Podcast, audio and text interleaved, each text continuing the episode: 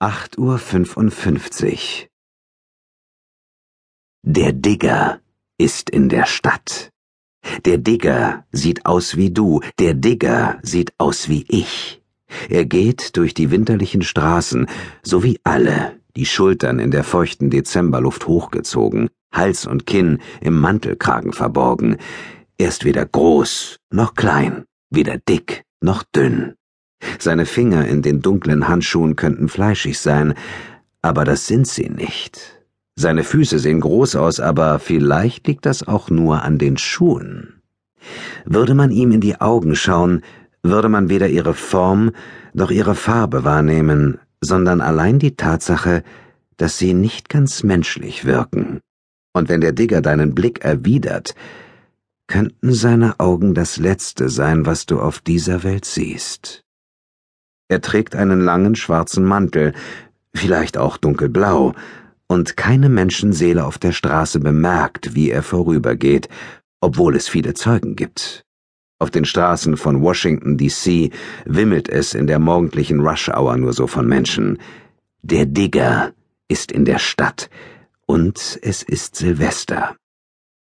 Mit einer Einkaufstüte vom Bauernmarkt in der Hand weicht der Digger Paaren, einzelnen Passanten und Familien aus, geht unbeirrt weiter.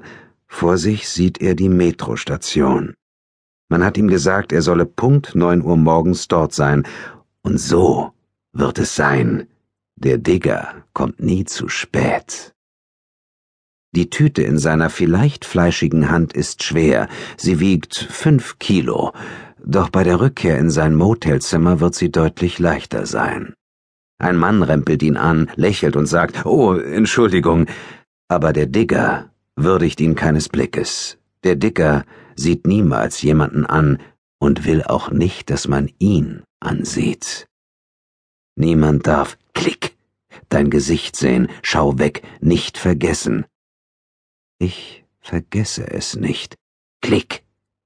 Schau auf die Lichter, denkt er, schau auf die Klick, auf die Neujahrsdekoration.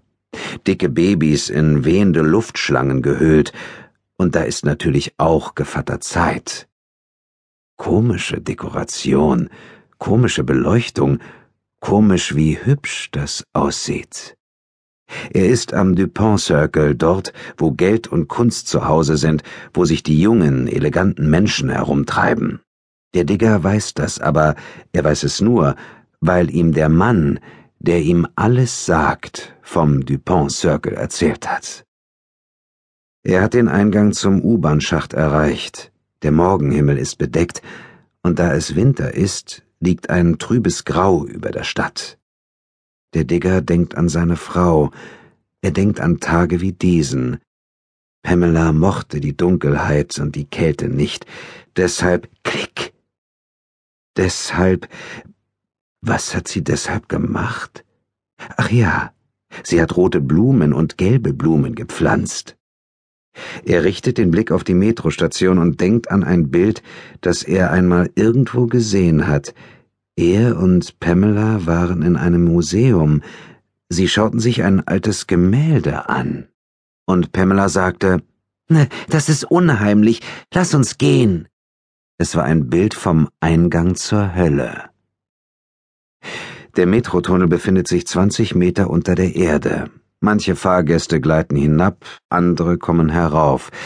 Es sieht genau aus wie auf jenem Bild. Der Eingang zur Hölle. Lauter junge Frauen mit kurz geschnittenem Haar und Aktentaschen unterm Arm, lauter junge Männer mit Sporttaschen und Handys. Und da ist der Digger mit seiner Einkaufstüte. Vielleicht ist er dick, vielleicht ist er dünn. Jedenfalls sieht er aus wie du, sieht er aus wie ich. Der Digger fällt nicht auf, und genau das ist der Grund, weshalb er seine Aufgaben so hervorragend erledigt. Du bist der Beste, hat ihm der Mann, der ihm alles sagt, im letzten Jahr gesagt. Du bist der Klick, Klick, der Beste. Um 8.59 Uhr steht der Digger neben der Rolltreppe, die nach unten führt und voller Leute ist, die alle hinunter in den Höllenschlund fahren. Er greift in die Tüte und legt die Finger um den Griff der Pistole, die eine Uzi oder eine Mac 10 oder eine Intertech sein könnte, die aber eindeutig fünf Kilo wiegt und mit einem 100er Magazin 22er Langwaffenmunition geladen ist. Der Digger hat Appetit auf eine Suppe, lässt sich davon jedoch nicht ablenken, weil er der Klick, der Beste ist. Er lässt den Blick über die Menge schweifen, aber er sieht niemanden an, sieht nur zu, wie die Leute warten, bis sie an der Reihe sind, die Rolltreppe nach unten zu betreten, die sie in die Hölle bringt. Er sieht weder die Männer mit den Telefonen noch die Frauen mit den Frisuren von Supercuts an, dem schicken Laden, bei dem sich auch Pamela immer die Haare schneiden ließ. Auch die Familien sieht er nicht an. Er presst die Tüte an die Brust, so wie es jeder mit seinen Feiertagseinkäufen machen würde. Eine Hand auf dem Griff der Waffe, was auch immer es für eine sein mag, die andere außerhalb der Tüte, um etwas gekrümmt, das man für einen Laib Brot halten könnte, Brot, das hervorragend zur Suppe passen würde, aber in Wirklichkeit ein mit Mineralwolle und Gummiummantelung bestückter, leistungsstarker Schalldämpfer ist. Seine Armbanduhr piept. Neun Uhr. Er zieht den Abzug durch. Mit einem zischenden Geräusch arbeitet sich die Geschossgarbe die Rolltreppe hinunter, durch die Fahrgäste, die unter dem Beschuss nach vorne taumeln.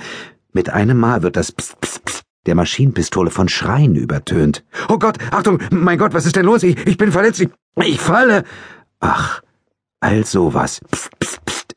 Dazu das grässliche Knallen der Fehlschüsse, der Kugeln, die auf Metall und Fliesen treffen. Dieses Geräusch ist unangenehm laut, die Treffer klingen viel gedämpfter. Alle Leute drehen sich um, niemand weiß, was eigentlich geschieht. Auch der Digger sieht sich um. Alle runzeln verwirrt die Stirn, auch er runzelt verwirrt die Stirn. Keiner kommt auf den Gedanken, dass hier geschossen wird. Sie glauben, jemand sei gestürzt und habe eine Kettenreaktion ausgelöst, in deren Folge die Leute aufeinanderfallen und die Rolltreppe hinunterpurzeln, scheppern und krachen, wenn Handys, Aktenmappen und Sporttaschen den Händen der Opfer entgleiten. Die hundert Schuss sind in wenigen Sekunden weg. Niemandem fällt der Digger auf, der sich wie alle anderen verdutzt umschaut und dabei die Stirn runzelt. Schnell ein Krankenwagen! Polizei! Polizei, großer Gott! Dieses Mädchen braucht Hilfe! Sie, sie braucht Hilfe! Kann denn keiner helfen? Oh mein Gott, er ist tot, um Gottes Willen! Ihr Bein, ihr Bein! Mein Kind, mein Kind! Der Digger lässt die Einkaufstüte sinken. Sie hat nur am Boden, dort wo die Kugeln herausgekommen sind, ein kleines Loch. In der Tüte liegen die vielen heißen Metallhülsen.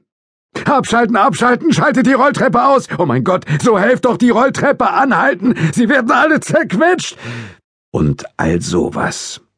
Der Digger sieht hin, weil alle hinsehen.